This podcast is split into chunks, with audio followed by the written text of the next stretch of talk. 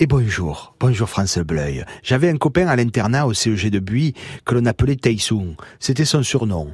Quand on sait que Taïsung signifie blaireau en provençal, cela ne devait pas être un compliment. Je ne sais pas pourquoi on l'appelait comme ça. Peut-être parce qu'il avait quelques ou blancs, quelques cheveux blancs malgré son jeune âge. Vous savez pas, je ne sais rien. Sinon, vous connaissez la fourmilière, la souricière, la poulie de cavalière que vous avez eue pour le mariage de votre oncle? Vous connaissez, vous, la Taïsounière? Hein? Cela l'ouro de Montevive les Taïsung, c'est l'endroit où vivent les blaireaux. En tous les cas, c'est le nom qu'a donné le vigneron Franck Alexandre à son domaine de Gigundas. Le dernier coup qu'elle a rencontré, euh, c'est à Orange? La dernière fois que je l'ai vu, c'était à Orange, à ce trophée des vignerons du Vaucluse qu'il avait inventé il y a 20 ans, quand il était président des jeunes agriculteurs. Maintenant, il est plus président, il n'est plus jeune homme, il a d'ailleurs quelques ou blancs, comme les Taïsung.